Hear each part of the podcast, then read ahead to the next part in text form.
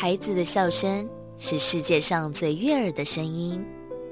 孩子成长的关键是大人的陪伴与珍惜。爱在古若斯节目由社团法人花莲县古若斯全人关怀协会制作，陈在慧、管志平共同主持，欢迎收听。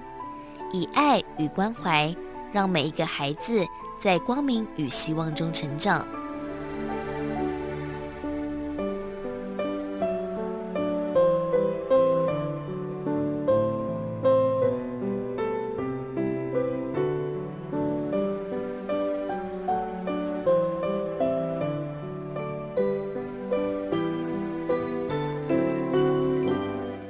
家好，欢迎收听今天的《爱在古若斯》，我是志平，我是张惠牧师。古若斯会客室的单元当中邀请到的这位呢，哇，我觉得他真的是圣人等级的，因为呢 他自己很忙碌哦，但是呢他不管怎么忙碌，都会拨出时间来帮助需要帮助的人，不管是在台湾。还是在海外，好，当然现在疫情期间呃没有办法出去，但是我相信疫情一旦过去呢，他一定会开始挤出时间哦，来去帮助更多需要帮助的人。那今天邀请到的是博登牙医的院长，同时也是植牙协会的理事长黄冰阳医师，医师你好，视频好，在位牧师好，各位朋友大家好，是黄冰阳医师。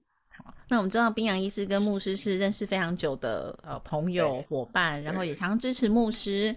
那就想请医师来分享一下，当初呃怎么认识牧师的呢？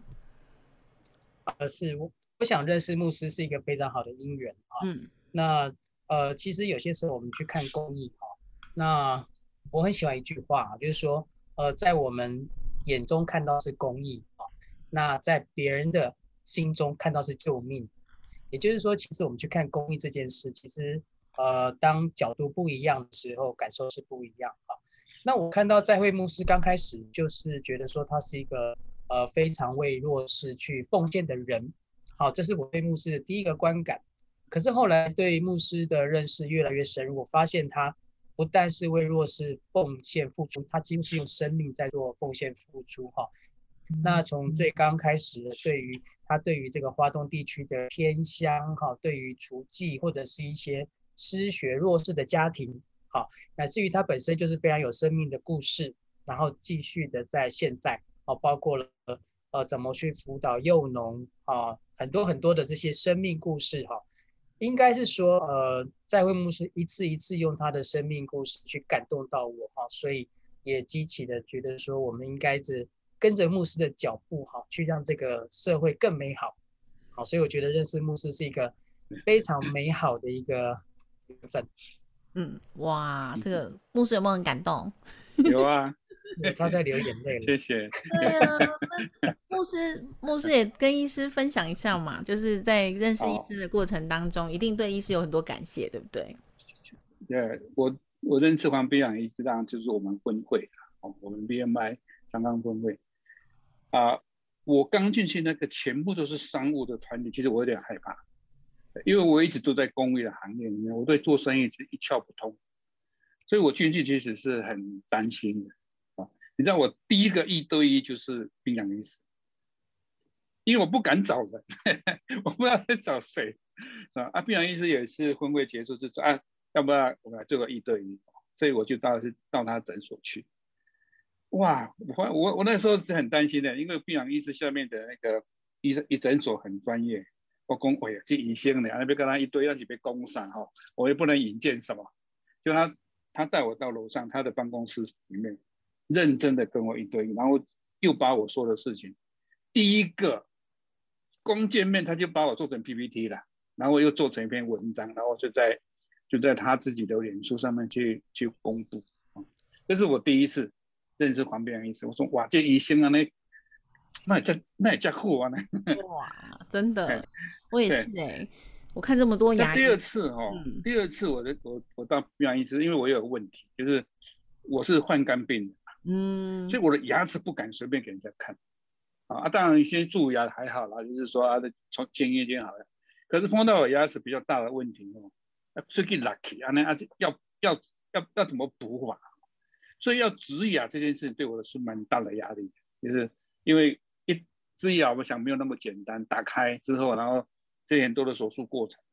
我的我的换肝医生，我的就跟我警告说，你要小心这个开开创性的东西，就是要小心哦。最好是到他们长庚医院，就是高雄医院去做不要随随便去做。可是你要去趟高雄，受不了那那么远啊。结果我发现，病人医师他在跟我做手术这这个过程当中，让我很放心。啊，讲清楚一点，就是其实很多反对的。我的我的朋友里面也有很多反对，哎莫啦，或哎治牙会有什么坏毛病呢？但是他让我很安心，就是从手术前、手术跟手术后，他都评估的很好，而且手术中我就很愉快。到现在已经三年了吧？哈，我我的牙齿都靠你，我现在能啃能吃都靠你。我也是啊，我第一次这个遇到冰洋医师啊，我们过去一定都会有很多那个牙医师嘛。然后啊，我真的遇到冰洋医师，是我第一次才发现说，哦，原来医师可以这么温柔，然后讲解这么细。以前医师都不会跟你讲说我现在要干嘛喽，然后我在做什么，你都觉得好恐慌哦。所以在这个呃冰洋医师的诊间，我是非常舒适的哦。好，那我们今天也来问问冰洋医师，就是我知道你在国内外有非常多的义诊，那曾经还去过那个是尼泊尔，尼泊尔还是土耳其？尼泊尔，去尼泊尔。对不对？斯里兰卡，对对都有。对，那国内的义诊更是遍布，就是台湾很多的地方。那支持您这些到这么多地方去义诊的动力跟理念是什么呢？是，嗯，首先我还是要很谢谢在会牧师哈，我也在目光泛泪。好，那嗯，我我其实非常喜欢一句话，我记得是陈之凡写的哈，他就说，呃，要感谢的人太多了，好，那就谢天吧。好，那呃，我个人一直觉得了哈，其实上天给我们每个人他不同的天分是不一样。好，那相对来讲，我举个例子，今天我能够当牙医师，当然我们在表面上会看来说啊，我就是考试考到当牙医啊，我认真读书当牙医各方面。但是其实我个人觉得说，其实呃，当我有机会当牙医师的时候，其实上天给我们一种任务，好，或者某一种志业。啊，或者某一种人生目标，所以当我在牙医时候，我觉得说，呃，除了我去服务病患之外，啊，那是不是我有办法把自己牙医这个职业啊变成一个置业啊，甚至变成一个公益啊？也就是说，是不是把上天给我这个职责或礼物，可以帮助更多的人？好，那呃，帮助像义诊，然后像帮助台湾的一些弱势族群，哈，那呃，就我来说，因为我现在呃是。有加入慈济人医会，他的义诊团队，好，那他们在这个北中南呐，甚至在花东啊，哈，都会有一些义诊的行程，好，那所以我就是，呃，我目前比较常参加是植物人，植物人的义诊，因为植物人，呃，他因为行动不方便哈，所以在医疗上面来讲，他们走不进诊所，相对他们在医疗上面是弱势，嗯，好，那在呃，我以植物人义诊的例子来讲，好，好，就是说。呃，其实看植物人义诊，它相对它跟其他的义诊来说是相对辛苦的。好，因为我们讲其他的义诊啊，我们今天可能在某一个偏乡，我们搭一个棚，我们帮助当地的弱势的族群看牙齿。好，原则上我们还是可以在一个医疗的位置上面嘛。哈，好，但是换个角度，当植物人他是躺着的时候，你要帮他做各种口腔检查，你要帮他做清洁，变成你要迁就植物人。啊，病人躺着。变成你要怎么办？你要趴着，你要跪着，你要蹲着，你要弯腰着，你要身体各种扭动去看到某一个角度。是。那像植物人，就是说他的牙齿是自己可以开合吗？那如果不行，你会被他咬到吗？其实志明讲的对，其实各种可能都有。也就是说，植物人在某些时候，就是说他不能表达自己，哈，嗯，但是他有一些人哦，他是基本的反抗会是有的。反抗是代表什么？他的嘴巴会咬紧，他的手脚会不动作，他甚至手会挥舞，会拒绝。也就是说，在看植物人的过程，当然我们不但是要帮植物人服务，在某个程度，坦白讲哈，就医师来说，他的风险是比较大。比如说植物人，他可能会咬咬你的手指头，哦，他牙关紧闭紧咬，甚至他这个手他会挥舞。我举个例子，好，但是换个角度，就是因为他的。有时候他的大脑跟身体没办法完全正确配合的时候，他的口腔保健是困难的。好，但是又换个角度，因为植物人哦，他因为清洁比较不容易嘛，相对他嘴巴里面可能有一些结石。好，那举个例子，譬如说，当我们喝水不小心水跑到肺、跑到气管，我们会咳出来，会呛到，这是一个我们身体的保护反应。好，可是植物人因为他的这些反应是比较弱，也就是说呢，换个角度，当我们帮植物人去做义诊、口腔保健的时候，我们跟一般人，比如说我们洗牙、洗牙结石嘛，哈，那病人洗完了，他可以起来漱口，甚至把结石吐掉。植物人是没有的，好，所以我们就可以知道，其实，在植物人义诊的过程，他他所需要的义诊的专业度，甚至比一般高，因为我们也要小心说，像洗牙的牙结石，如果不小心跑到植物人的肺里面去，它会造成一些感染的问题。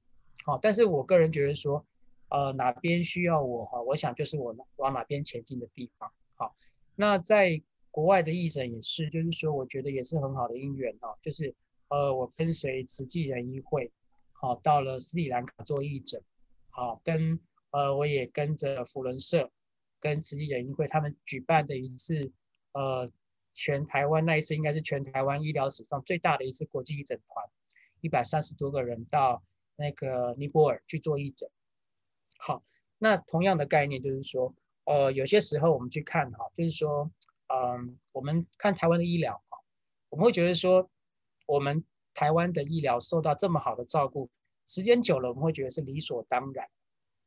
好，但是其实到了呃，譬如说到了斯里兰卡，到了在尼泊尔的时候呢，当我们去的时候，其实呃，我们我常常会这样讲，就是说，呃，当我们去义诊的时候，哈，我们觉得我们是付出，但某个程度我反而觉得啊，是当地的人在给我们做一个叫生命教育。它会让我们去了解，要珍惜当下。好，譬如说，呃，我记得在呃尼泊尔那一次嘛，哈，那我们因为是在那个尼泊尔首都上面的一个很高的山，我们到了首都之后，我们要那个六个小时的山路，哈，到山上的偏乡嘛，全部是石头的路，哦，全部是石头路，就是颠簸哈。那有一个蛮有趣的故事，就是说我们在。刚好同行的那个医生有一位有带计步器啊，放在身上，好，就颠簸颠簸颠簸，六了六个多小时到了那个山上，结果他计步器记得说，哎，你已经走路走了一万步了哈，就是说 他是整个像骑马一样的颠簸哈，我们就想那个山区哈，一半一边是那个水泥地啊，不是那个石头地，另外一边是那个真的是断崖悬崖那个山坡上去。哇！然后我们从下午出发到晚上十二点半，到达当地的时候气温四度，可是因为当地的热水供应停止了，它只有冷水，所以你要在四度的时候洗冷水。所以我当下就知道热舞哈，跳那个霹雳舞热舞对于洗澡是多么的重要哈。好，然后你在整个过程中，你看到空气基础建设，包括地。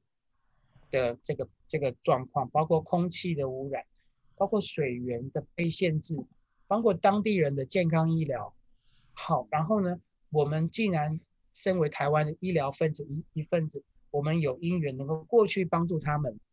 好，那在帮助他们完，其实中间发生了很多很多很感人的故事。啊，譬如说，呃，我们在呃尼泊呃我们在斯里兰卡做那个义诊的时候，这另外一个啊。那因为斯里兰卡它本身是佛教国家嘛，我们觉得就是很单纯的帮他们做洗牙、做口腔检查哈。做完之后，那个病人就倒退，就是双膝触地，就是五体投地的感谢你。我们会变得非常的惊讶，我们觉得我们就是做公益，可是就像我刚刚讲，对他们来说说是救命。好，也就是说，其实一次一次义诊呢，反而很有趣，就是会燃起我对医疗的热忱。我会觉得说。其实何德何能，我可以担任这个医疗从业人员。好，我可以付出。好，那我们的工作本身就是帮助别人。好，就是说怎么样，我们在日常的医疗的过程呢？哎，我们好在状况许可、疫情趋缓、各方面健康状况 OK 的时候，我们可以很乐意的去各个地方去帮助真正需要的人，或者因缘更足的时候，我们可以到国外去。啊，去不但是。表面上是做公益，其实我觉得对个人的生命的教育或者生命的故事都是蛮重要啊。对，因为一般 就是大家都会觉得说啊，医师啊，那个吃好住好，生活都非常好啊，哦，出游都会去这个环境比较好、条件比较好的地方，我们自己出国住五星级。那到了刚您提到，就是你看住在这么山上，然后要走一万步都是石头路，旁边是悬崖，就他们生活条件这么差，四度的温度，洗冷水。那你会不会有种就是说，嗯，可我以后再也不来这种地方了，干嘛来呀？多辛苦啊！就是我觉得很，我觉得很棒，很不容易。反而冰洋意思是说，有机会要再去，就是因为这是一个很大的生命教育。那像这个不容易，真的不容易呀。对啊，你看我们，嗯，我们社社社务团体的有很多也是很有心，就会帮助我们。嗯。可是有时候我们比如说捐款啊，捐款我就是花波去捐款。可是要去偏远的地方做公益，那不是很容易的。对，不是说我去捐款而已，我我自己去，人要去，自己付费，啊，要坐飞机坐那么远，牺牲浪费的时间，然后你还扛器材。对啊，对，你还自带东西的，那你还冒一些小小危险。对，那个山背这样走路，然后你要很辛苦的走，那走，我我我们在台北做事情是很快啊，半个小时就把整个腰腰酸背痛。嗯，可是你在偏远的地方，你要你要坐那个车子，提一口口口，刚才景点兼顾，然后到那边去，哦，这个不但是做公益，而且是是真的要付出的。这个热情，我觉得太伟大，真的。对啊，我其实想问碧阳医师的一一那个那个重点在哪？就是说做这些事情，特别是刚才提到那个那个那个那种那个病人哈，就是他已经脑脑死不脑脑部已经没有功能，就是他那个植物人。嗯，可是那植物人，你不但要要帮他的忙，还是怕他咬到你哦。那有时候你还会受伤。那最重要的是他不会感谢你，你都不欢迎嘛。哦，你对他做的乱，你你给他弄随便弄弄，他也不知道。啊，你把他弄得很好，他也不知道。你把他弄重，他也不知道。把医好，他也不知道，他通通不知道。他在做这件事情的心情是什么？哦，这个我真的很想知道。对。我也想知道。其实，其实，对我觉得牧师跟那个志平哦，都讲了个蛮重要的概念，就是说，其实那个发心蛮重要。那我在发心，我个人觉得，当然发心的想法有两个嘛，一个是发心是为了得到对方的感谢嘛，好的动力。那第二个发心，我觉得比较像是一个生命故事哈。那我自己的概念是这样，就是说，呃，其实每个人哈，他一本故事书啊。好，我们每天就是翻一页，一年三百六十五页，一直翻过去嘛。好，那当然，在我们每天我们吃好住好，把自己本分做好，它也是一个很平顺的故事书嘛。哈，但是当人生交差的时候，其实这本故事书，它的坦白讲，我个人觉得可看性不高。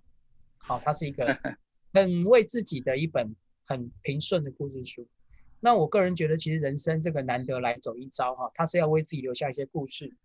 那写故事，它不是为了阅读者，而是你对自己这本故事书作者负责，就是我们自己嘛。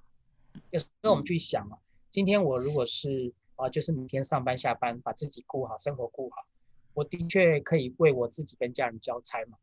哦，但是当我生命故事有没有哪一页值得翻？我举个例子，譬如说，你现在来讲，哎，当我讲到尼泊尔，哎，我会有很多故事。好，我讲到这个这个不同的译者。译植物人译者会有很多不同的故事好，那甚至我自己就是说，这是我自己的发愿啊，就是说这个应该有五年以上，就是说，呃，我一直觉得说义诊本身哈，他应该他他的感受，他不是当下的感受，他应该是一个被记录的感受，也就是说，我应该有五六年，就是说我在每次的义诊，我都跟自己说，我都会留下一篇文章。好，那。这些故事呢，其实我个人觉得蛮有趣，就是说，也是很多缘分。就是那我这些文章，我就会放在自己的 FB，然后的确也会有一些人因为看到这些文章，后来跟我一起加入义诊，嗯，好，包括国内的义诊，包括国外的义诊。好，那我个人觉得就是说，其实那也就是说，我回到刚刚的原点，就是说，哎，上天他为什么让我当牙医师嘛？好，那呃。这个在呃不，如果在佛教的说法，就是说医生就是呃上辈子有修行的智者，然后到了这辈子继续来度化人，这是一个比较 佛教的观点。但是我个人觉得是一个很大的感恩，就是说我怎么去把自己这个能量去再帮助更多的人。好，那植物人呢？坦白讲哦，就是说我在植物人的呃服务的过程哈，其实我自己看到很多生命的故事。好，我们说植物人他虽然躺在那个地方，好，但是呃，因为我希望做一些记录，所以在我在我在跟他们碰面的时候，通常我都会问他们的护理长啊、看护员啊，他的故事是什么？好，那这故事呢，有些是无奈，有些是警惕，啊，有些是什么什么？那个其实就是个生命的教育。我真的觉得，反而觉得说，有些人如果未来啊，如果说有些人什么闯红灯啊、骑机车不戴安全帽啊，他应该强迫来植物人当一次志工。对，他对生命的故事，没错。酒后驾车，酒后驾车这个人，我觉得这个其实就是一次一次的去提醒我们，其实哦，呃，我们会讲这些植物人，如果是因为一些开车不小心，他在前一秒的时候，他绝对不会想到他人生就在那一那一秒钟彩色变黑白。对，多么大的生命教育，真的。对，然后再来，我们又看到说，当一个人变植物人，好，因为我们去帮他们服务都是周末嘛，啊，有时候植物人他的家人啊，太太会来，小孩会来，甚至我们也看过植物人哥哥植物人，然后为妹妹为了他就没有嫁，一直照顾他，然后你看到一个四十几岁的先生变植物人，因为那个喝酒中风，礼拜天爸爸。啊，植物人的爸爸、植物人的太太、植物人的小孩一起来看他，然后小孩握着植物人的手，太太握着他的手，爸爸握着他的手，一个很皱的手握着一个植物人苍白的手。那个其实当我们记录下来，那每一张照片都是故事。然后你在当下在其中，就是你会被一次一次，这这个就是我所谓的生命教育。我们所看到并不是我们去服务他们，而是说。我们参与了他们的故事，他们为什么发生？这个对他们的影响。好，然后呢，换个角度，就是因为植物人他口腔保健不容易，所以有些时候很有趣。当我们意识到不容易，我们反而会很珍惜，就是我们洗的会比尽可能，因为我们知道这可能是他非常难得的机会。你怎么去把钟乳石变成非常的一颗一颗亮白的牙齿？这个都是一个动力。都哽咽了，真的，这是真，这就是我们在参与过程，我们在平常日常上班，甚至我们在一些一般的义诊看不到，那个都是生命故事。嗯嗯，对。啊，刚才聊了很多这个义诊活动，那我想请问医师啊，像这样义诊活动是不是只有医师本人去呢？像我们一般人也想要去帮忙的话，是可以的吗？其实我觉得非常棒啊，其实义诊的事情是人人都可以参加哈，因为。义诊它本身就是一个很大的一个工程嘛，哈，它除了医师、护理人员，它也需要一些周边的职工或者是一些呃我们行程的安排各方面挂号报道。我我们其实一直都非常欢迎任何有心的人，好一起来参与哈，因为我个人觉得，呃，付出本身就是一个让自己成长非常好的机会，所以都可以参加。我们非常多，甚至哦，我我的小孩都来参加过，就是他帮我一起交通，他去帮。可以，对对，就是说，我觉得就是说，有时候人就是介于参与，就是说我记得有一次在植物人义诊，那我就邀请他来帮我吸口水，嗯，我们就让很多人去看，从现场的体会去看到，我们可以做的是，我们可以帮助别人，我们是多么的幸福，嗯，然后去体会说生命安全的重要，然后我们也去帮忙他们，我们都欢迎，非常欢迎。哎，那像牧师，我们就可以，牧师要开麦克风哦。牧师，我们就可以带那个部落的孩子，因为我知道部落那个牧师在部落帮助很多孩子，然后农民，然后帮助他们种这些柚子树啊。那是不是我们其实也是可以带部落的孩子们去体会这种生命教育？呃，可以，不过是我我们我们带的孩子都比较偏远啊，一直要下来都是很困难的事，这样就比较难。医师去偏乡义诊。啊，当当然是啊，当然是，这个就比较 OK，对对对，哎，对啊，我觉得很棒哎，大家这样，我没有去花东义诊过，嗯，有，嗯嗯，对，很棒，台东都可以，哎，呃，台东的山台东的资源会比较少一点，我去过台东的圣修教养院，嗯，哦，对，对对有，对对。对，同样的，其实牧师也是帮助很多人。牧师就是帮助农民种这个柚子树。我们知道今年好像就比较困难，对不对？今年是认养树的人很少嘛。今年因为疫情的关系嘛，好，因为我们通常认养文旦这个这件事情，嗯，都应该从三月就开始啊，因为呃七最台风最严重的地方应该是七月开始，嗯，所以我们开始就要准备。啊，因为因为幼农他们会知道，他们最难过的就是七月八月这两个月。嗯，那我我们这样想了哈，通常文旦是这样，所有种文旦的偏向的幼农都是他们要他们会种不会卖，嗯，很少数有几个农民他会自己会自己拿出来卖，可是都很少数，都会通过地方的体系去卖。可是柚子哈，一旦有订单的时候，它的分配都要靠你在当地是不是有有头有脸啊？有时候我们部落的原住民的柚子就会会被分配到最后。嗯，那最后就是没有价格，就是等于说他已经订单快结束，没有价格，所以我们通常都要帮他帮他去推啊。那现在今今年疫情就是这样啊，前面我办的活动都都都被停掉了，五月、六月、七月都都几乎都被停掉了。哎，哇，那这样我们怎么可以？我们怎么帮助帮助农民们呢？我们现在一般对，我们我我我们现在就是，其实如果是企业来认养是最好，一棵。柚子树文旦哦，它就有大概两百台斤的柚子可以去送嘛，嗯，啊，这是一边可以帮助幼农，那我们的利润又可以帮助小朋友，那公司企业又可以有一个好的文旦礼礼盒，好，去送你的客户，啊，我觉得这这样这样做的话，会不但会有好的礼物，又帮到用。嗯。对，那这个我们等下后面可以再跟大家分享哦，节目最后可以分享。所以你看看，我觉得。做爱心很很容易呀，哦，当然很多朋友不知道管道，所以你看，我们可以 follow 呃冰洋医师的博登牙医的粉丝专业，他也有 line at。那你 follow 医师，医师做义诊的时候，我们就去帮忙啊，帮忙在旁边换换水啊，帮忙指挥交通啊。哦，其实有时间就可以付出。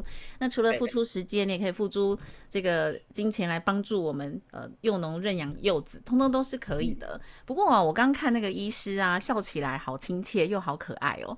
大家想要笑起来也有一口漂亮的牙齿，应该要怎么做呢？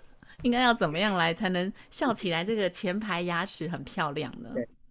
对啊，好，那我们讲到专业哈，就是说，其实当我们笑的时候，各位会发现，其实前面的六颗牙几乎就是我们的门面，嗯，所以我们有一个微笑线哈，所以其实当我们讲笑容美丽啊，其实它要从三个因素去看。第一个，我们从嘴唇，好，我们嘴唇其实我们有十十七块肌肉哈，但是有些人他可能习惯单侧咀嚼啦，或者各方面，有时候我们两边的嘴唇张力会不一样，变得说我们在笑的时候，嘴巴会一边高一边低，好。那这个都有很标准的训练过程。你去看那个空中小姐啊，每次笑都嘴巴要咬一支笔，有没有？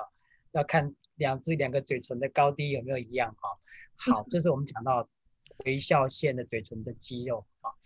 那第二个呢，牙龈跟牙齿。那我个人一直觉得说，其实先健康再美丽。嗯，好，所以健康呢，就是说我今天牙齿很漂亮，可是打开来哇，牙龈红肿流血，我想再美丽都是假啊。嗯，所以怎么去好好的把牙齿。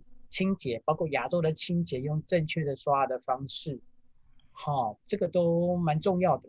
好，那我刚好下个礼拜，我们刚好三会一个商务简报，我就是针对说怎么样好好的刷牙。我觉得这个题目太有趣了。我们刚开始以为是一个很简单的话题，结果大家超级有兴趣。好好的刷牙非常重要。好，那第三个呢，才是把牙齿变白变漂亮。好，那变白变漂亮，就是说我们在好的刷牙的过程呢，牙齿就会产生一个程度的亮白。好，那但是如果换个角度呢，如果说它真的有色素啦、污垢啦，哈，那我们就可以用呃比较正确的方式，不要有腐蚀性的方式。哈，我们可以把外面的色素去把它抛光、弄白，或者是用一些牙齿美白的方式，去让牙齿它恢复一个健康的颜色。好，就是说我们一个好的微笑线，我们从嘴唇，好，我们从牙周的清洁。牙齿的清洁到牙齿的亮白，好各方面。然后人的心理学很有趣哦，这个我们在诊所屡试不爽。好，当病人刚开始看的时候，牙齿不太好，你再教他怎么笑，他就是苦笑，就不露牙齿的笑。当你把牙齿弄漂亮，他确定自己牙齿很漂亮。嗯，你叫他你可以不要笑了，他就是一直露牙齿笑，他觉得哇，这这么漂亮，我不笑太浪费了。所以心理学会有差，所以把牙齿弄漂亮是重要。嗯，对对，真的很重要。这个第一印象笑容就是也是你的名片，哦，就是你的你的感觉，就是你的这算是人家认识你的第一印象就很重要。嗯，对，正确。好，今天的收获很多，那也谢谢冰洋医师来到节目当中跟大家分享。呃，在百忙之中哦，还可以帮助大家服务这些义诊啦，然后帮助大家有一个漂亮的牙齿、微笑线。哎，可是我自己想知道，就像现在疫情有解封了，所以大家有开始可以陆陆续续去牙医诊所了，对不对？对对，就是说我们在诊所其实对于疫情哈，我们对于防疫都会有特别的设计。譬如说我们在新冠都最怕一个叫做气溶胶，就是悬浮在空气室内那个溶胶哈。那所以我们现在整间特别在每一个诊诊疗椅的上面，我们都有一个强力的抽风抽风机，好去让说这位病人看诊的时候，他绝对不用担心前位病人可能在这边打一个喷嚏啦，讲话的飞沫悬在空气中。这个我想在诊所的这个防护现在都有很大的进步。对，嗯嗯。因为自己，我觉得医生自己是这个医疗产业，在这方面一定会更注重。那怎么样让消费者放心？因为到了这个看牙齿的地方，你嘴巴要张开，所以一定这方面 一定会做得非常好非常重要。嗯，好，那今天我们最后牧师还有没有什么问题要问我们医师呢？呃，没有，我想问打鼾跟牙齿有什么关系？那牧师，牧师，你有这个问题是吗？牧师，呃，不，我我可能有，我我我附近的旁边的人有，我儿子会有这样。哦，哎，对，打鼾跟牙齿有什么关系呢？其实我们讲一个很简单的概念嘛，我们去想打鼾是从哪里打出来的？打鼾鼻子啊，这样鼻子吗？呼大睡嘛，呼就是嘴巴嘛，就打鼾从嘴巴打出来，所以。既然从嘴巴导出来，当然跟牙科有关哦。是，这当然是这当然是破题哈。但是回到原点，就是说，那为什么打鼾跟牙科有关？与其说牙科，倒不如说我们了解说，打鼾就是一个我们从鼻子到肺的一个呼吸气道的堵塞嘛哈。它有可能在鼻腔好上段，有可能在鼻咽，有可能在口舌根，有可能在下面的会咽软骨区，就是它不同的区域。那现在的医疗呢，因为一直进步哈，就是说，第一个是我们对打鼾越来越重视哈，因为其实打鼾呢，它严重变所谓的睡眠呼吸中止症。嗯，那我们后来临床发现有一些夜间哦猝死的案例哈，后来发现竟然是就是晚上睡眠呼吸中止，气吸不过来，好就过去了嘛哈。那所以大家对于这个睡眠呼吸中止或严重打鼾会在意，好，嗯，第一个，那再来就是说呢。但是打鼾不一定代表就是睡眠呼吸中止，好，所以怎么去用更科学的方式去做检测，说到底是打鼾呢，还是睡眠呼吸中止，是轻度呢，还是中度呢，还是重度？好，那以现在来讲，已经因为我们传统的这个检测方式都必须到睡眠中心，然后身上贴很多贴片，然后很紧张，已经睡不好了，到那边更睡不好，好，好，那有时候就是会紧张。那现在我们去思考嘛，那太空人。那 NASA 怎么知道太空人睡得好不好？他总不能在太空上建个睡眠中心，好，也就是云 端科技。嗯，其实人类的很多医学科技都是因应太空科学，好，所以呢，现在已经可以用云端的方式去看一个人睡眠状态。也就是说呢，其实变得只需要在家里贴个云端贴片，你睡一觉起来，资料拿到诊所，我们就可以上传云端去精算出来。好，那这个东西因为它已经被用在太空人了，所以。你也不用担心说这个是个玩具，好，然后再来呢，我们又可以结合所谓超音波的气道去了解说，这个人的打鼾到底是在鼻腔出问题呢，还是口咽，还在舌根，还在会咽软骨？好，那如果是在舌根，而且是轻度跟中度的时候，这时候牙科就有一个叫止鼾器。好，我们做个简单实验哈，就是说，当我们正常出打鼾的声音哈，我们下巴会往后推，会有个叫。这个声音吗？好，换个角度哦。今天我们如果把下巴往前，我们再去试着打鼾的声音看看，你会发现打不出来。好，嗯，不好打。对，其实这就是一个简单，就是说我们其实可以利用下巴的移动，去把我们舌底部分的气道打开来，去让那个地方不是阻塞的因素。那这样就可以解决一部分的睡眠呼吸中止问题。但是当然，这个东西还是需要一个很精确的诊断。嗯，那那目前来说，牙科。这方面的经验累积是越来越多。